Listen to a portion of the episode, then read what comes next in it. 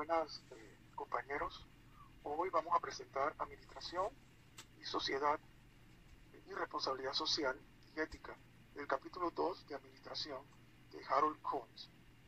Eh, la primera filmina indica aquí, vamos a señalarlo, cada administrador debe plantear y considerar las necesidades y deseos de los miembros de la sociedad, de la organización, de los recursos materiales, de la tecnología y de todo lo que nos rodea para poder establecer una buena estrategia administrativa.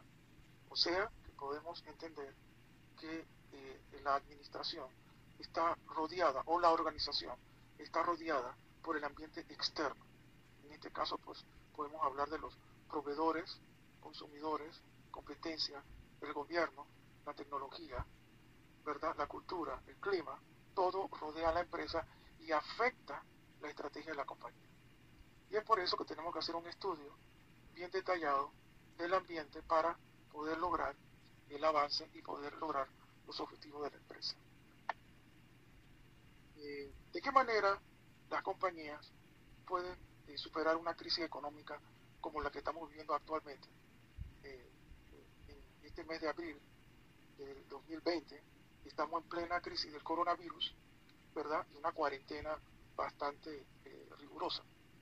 En un ambiente económico afectado eh, realmente por un tiempo de crisis, eh, reducir los costos mediante el despido y otras medidas son generalmente las que más rápido se toman, pero requiere también aumentar la calidad y proporcionar a los clientes un mejor servicio.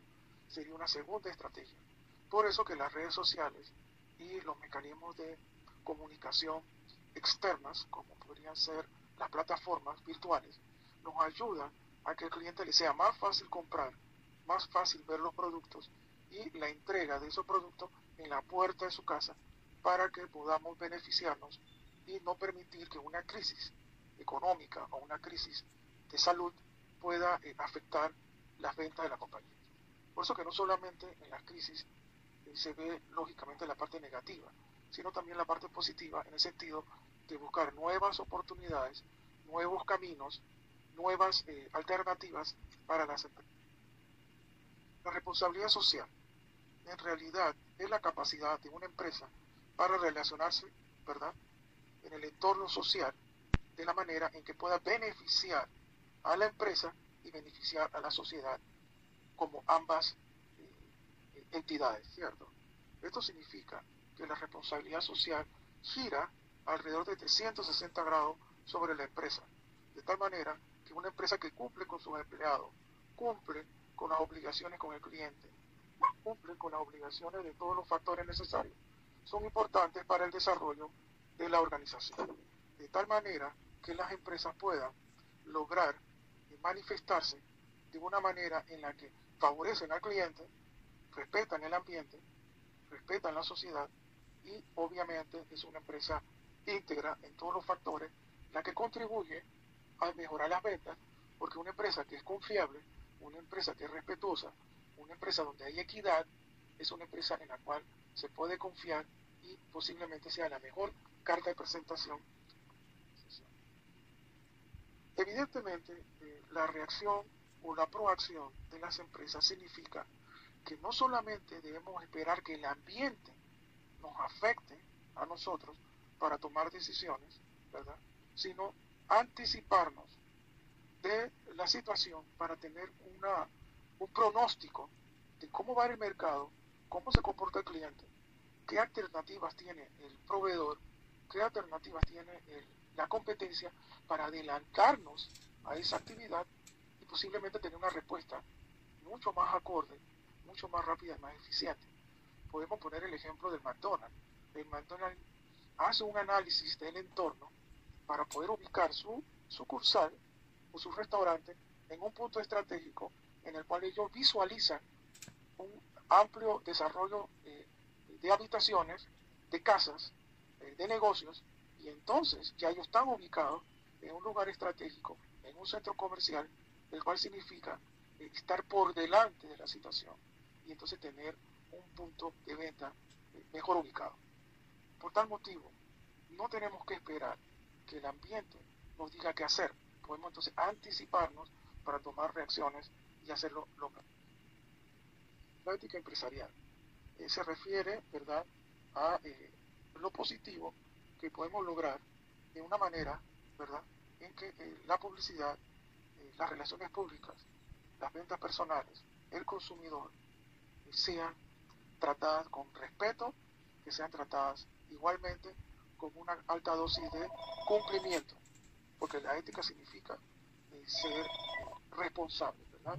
Ser una empresa que cumple con su palabra, una empresa que sea beneficiosa para, para la sociedad y que contribuya, ¿verdad?, a todo el proceso administrativo. Luego decir que el código de ética es un instrumento en el que se van a establecer las políticas, los principios, las reglas de comportamiento para la empresa, de tal manera que tengamos un blanco, tenemos un objetivo, tenemos un principio que nos guía, que nos fortalece y que nos da la forma de actuar de una manera eh, bastante eficiente para eh, la, empresa. Obviamente estamos poniendo un ejemplo positivo, pero también puede haber un ejemplo negativo donde la empresa trabaja con trampa, engaño, decepción, manipulación y un rompimiento de las reglas sociales. Eso también se puede ver, pero obviamente sería un ejemplo negativo, el cual nosotros no recomendamos no lo recomendamos porque es un ambiente hostil y posiblemente de poca durabilidad en el tiempo, porque el cliente se va a dar cuenta de que lo están engañando y que lo están falseando todo el, desarrollo del plan. Esto se puede ver una vez en, el área donde trabajo, que es en el área de bienes raíces.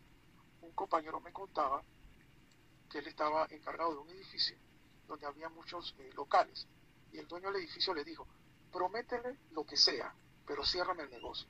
De tal manera que cuando iban a firmar el contrato, el cliente le decía, quiero eh, ventanas, quiero eh, tener un guardia de seguridad, quiero tener cámaras de seguridad, quiero tener eh, un centro, un centro de, aire acondicionado y a todos se les decía que sí. quiero más estacionamiento y se les decía que sí, sin ningún reproche. Lo que sucedía al final es que cuando el, cuando el vendedor le presentaba el, contrato de alquiler, se sumaba todos los beneficios que el cliente había solicitado sin un previo aviso. Significaba que lo estábamos engañando, que simplemente el cliente estaba pensando que se le estaba dando un sinnúmero de beneficios con el, con el único objetivo de cerrar contrato y no se le estipulaba que cada vez que él solicitaba algo nuevo se aumentaba la mensualidad. Cosa que si se hubiera advertido con anticipación, quizás ya no éramos competitivos. Entonces ahí viene el engaño, ¿no? ahí viene la falsedad, lo cual significaba un, gordoso problema y tal vez la persona ya firmaba porque ya, había, ya se había mudado, ya había eh, cancelado el otro contrato y se había casi obligado a firmar con ese señor. Así pues, eh, la falsedad es lógicamente una, eh, doble, una arma de doble filo. El comité de ética es entonces un grupo de personas integradas en la organización para establecer, ¿verdad?, reuniones regulares, ¿cierto? Eh, ocuparse de los, de, los aspectos legales y los aspectos éticos y morales de la empresa, de tal manera que podamos ver si se está violando el código, si se respeta el código, o sea, las normas y los valores que van a regir la empresa.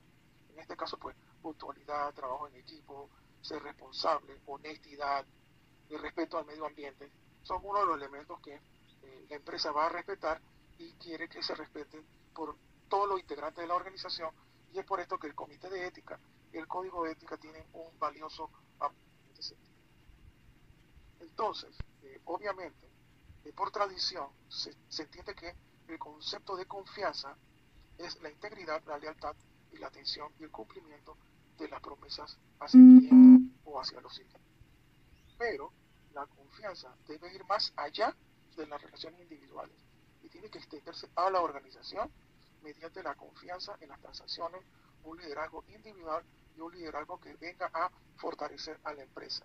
Por eso que es importante el código de ética por eso es importante el comité de ética, porque le garantiza al cliente, le garantiza a la sociedad el fiel cumplimiento de las normas que van a regir a la empresa a favor de su consumidor, a favor de la sociedad.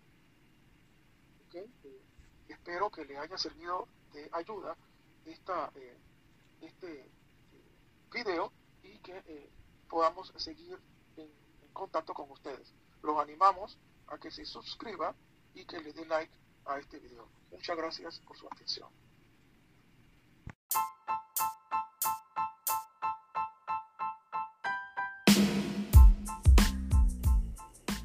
Estamos escuchando su programa Agenda Empresarial.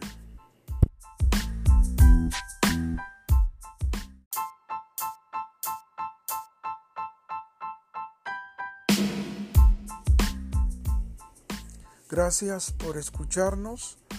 Los esperamos la próxima vez. Hasta luego.